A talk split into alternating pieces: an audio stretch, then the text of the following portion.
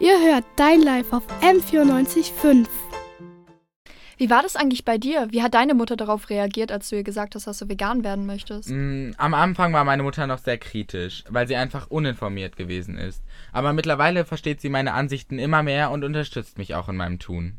Hören wir jetzt noch mal rein, was andere Leute in unserem Umfeld so zu veganer Ernährung zu sagen haben.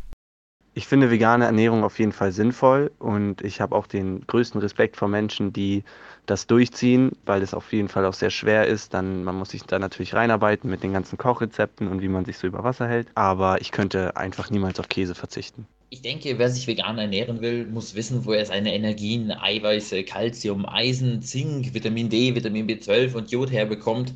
Deshalb schließe ich mich der Deutschen Gesellschaft für Ernährung an und sage, dass das für Jugendliche und Kinder kritisch ist, weil sich schnell ein Nährstoffmangel einstellen kann, der dann die gesunde Entwicklung gefährdet. Also ich persönlich halte Veganismus aus verschiedenen Gründen für sinnvoll. Zum einen mal aus gesundheitlichen Gründen. Zum anderen ist es natürlich für die Tiere besser und ich halte es für unnötig, dass Tiere für Essen sterben oder gar leiden müssen. Veganismus bedeutet für mich ganz, ganz kurz zusammengefasst eigentlich nur, dass das Leben eines Individuums einfach mehr wert ist als das kurze Geschmackserlebnis, das ich habe, wenn ich eben ein tierisches Produkt konsumiere. Vegan ist nicht gut, weil ich mag Salami. Und es geht nicht ohne Salami. Ich finde vegane Ernährung gut und interessant.